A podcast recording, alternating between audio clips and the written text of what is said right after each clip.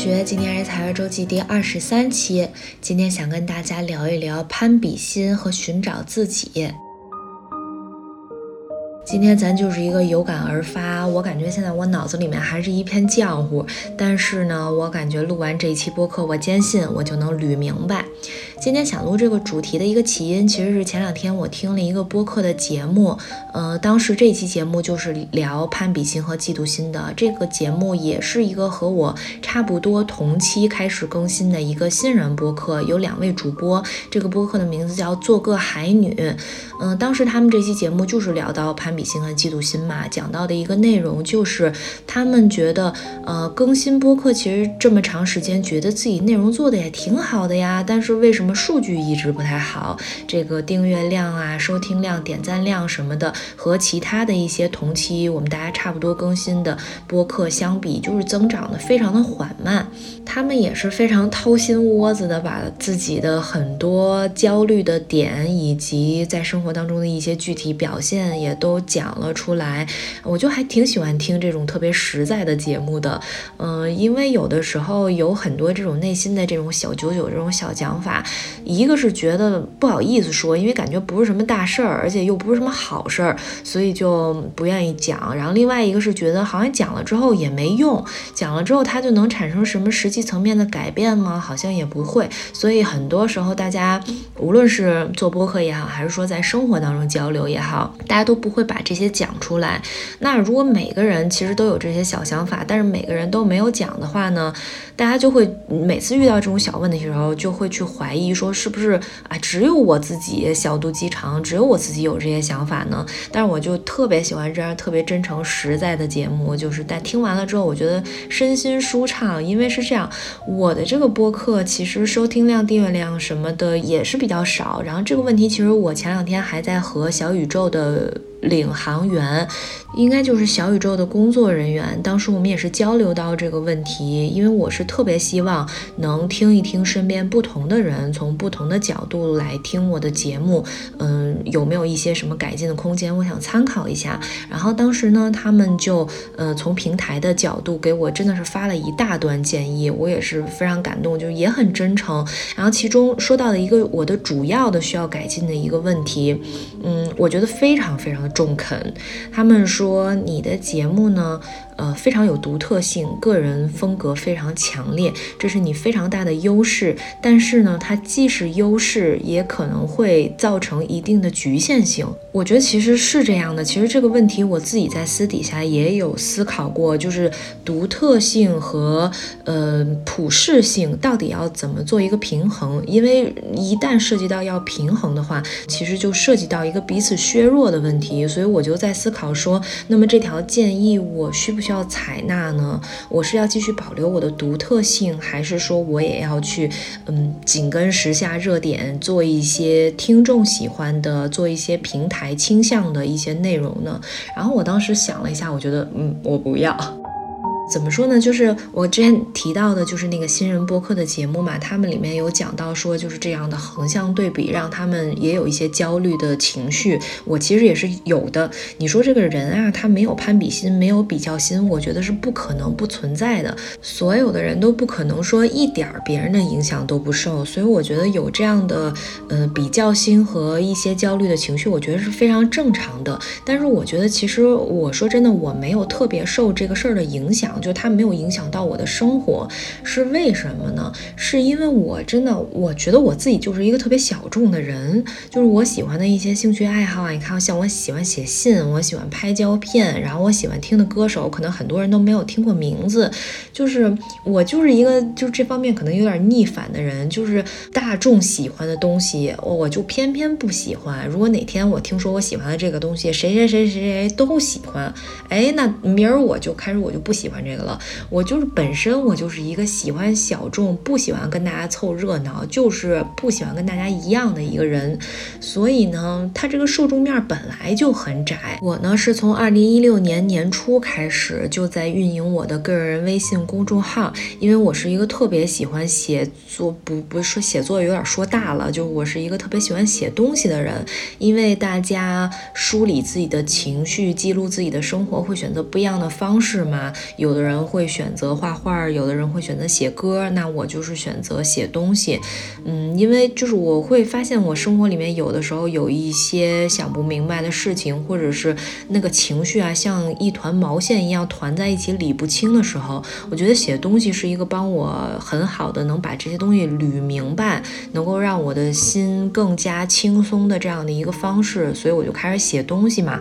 嗯，但是我我那天算了一下，再过几个月就要要满八年了。但是咱们就是说，现在这个订阅量只有一百七十五还是一百七十六？我现在都已经不去看那个订阅的数字了。我的微信公众号的风格其实和我的播客风格很类似，都是个人风格非常强烈的，就是讲的基本上都是我自己生活当中的一些事情。然后这些事情呢，可能由这些事情会生发出来一些情绪的一些表达，所以它呢本身的受众面它就是很窄的，因为它没有普适性，就是你的这个个人的生活，它是别人无法。模仿复制就没有任何参考性的，嗯，所以我就是这个受众面就非常的窄。但是我不知道是不是因为八年的这个时间让我足以，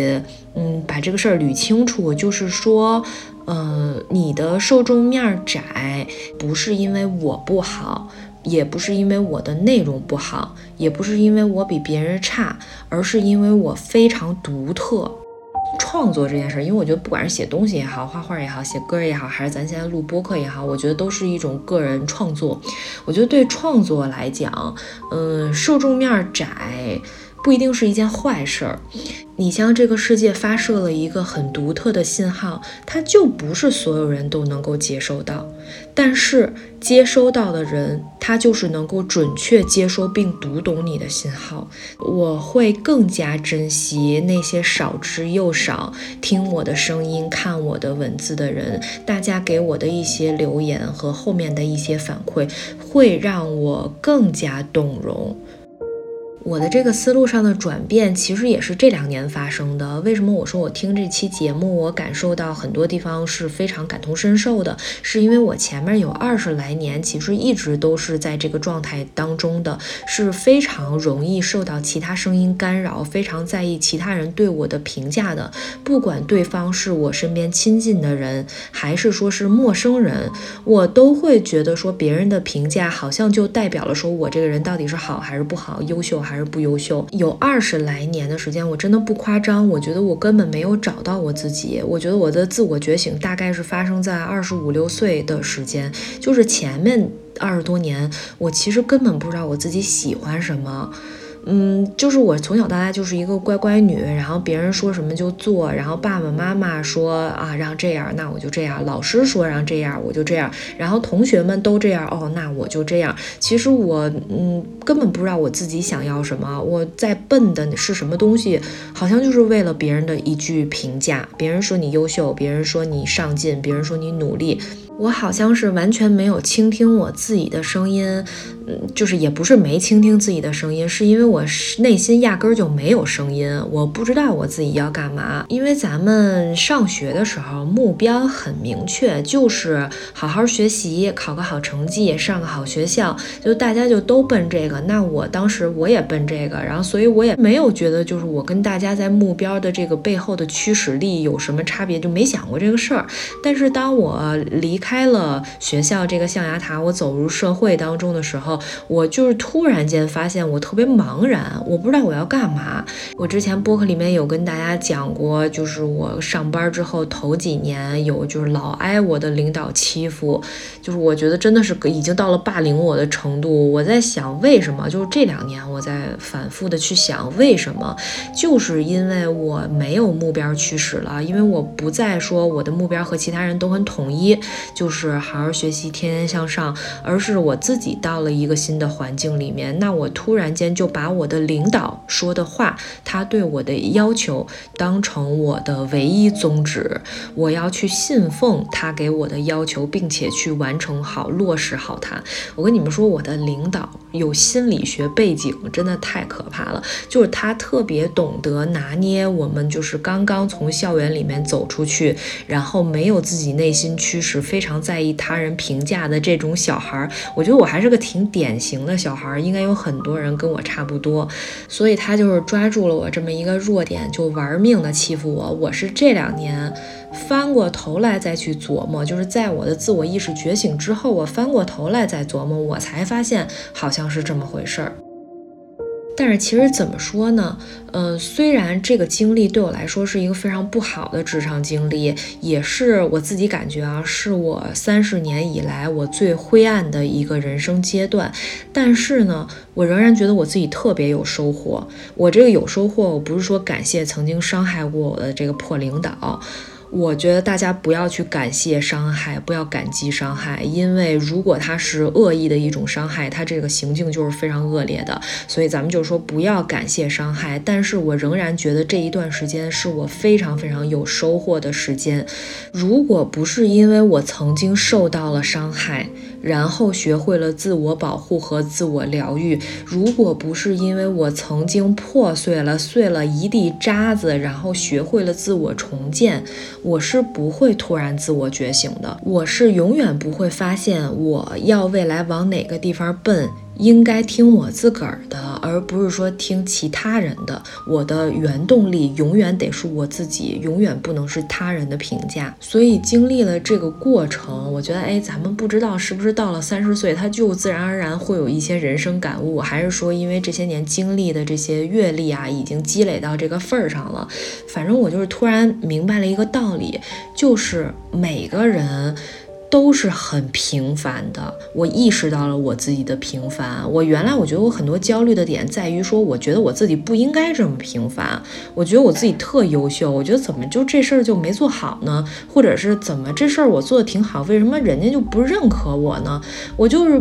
不甘心，我不甘于我自己的平凡。但是慢慢慢慢，我发现。我就是平凡的人，而且身边的每一个人都是平凡的人。我们每个人其实都是有些事儿能做好，有些事儿做不好。你就观察你身边的人，那些特优秀的人，他有没有做不好的事儿？他绝对有。就是每个人其实都是这样的。而且你说这个做得好，做不好，那这个好与不好，不还是外界，不是还是他人的一套评价体系吗？他人的评价体系到底靠不靠谱呢？是说我这个事儿，我觉得我。我自己做挺好的，但是别人觉得我做的不好，那我这件事儿就会因为他人的评价而变得做的不好吗？不会啊，就是你觉得你做好就是挺好的，所以呢，我就慢慢发现了，这个每一个人他都是平凡的，但是每个人都是独特的。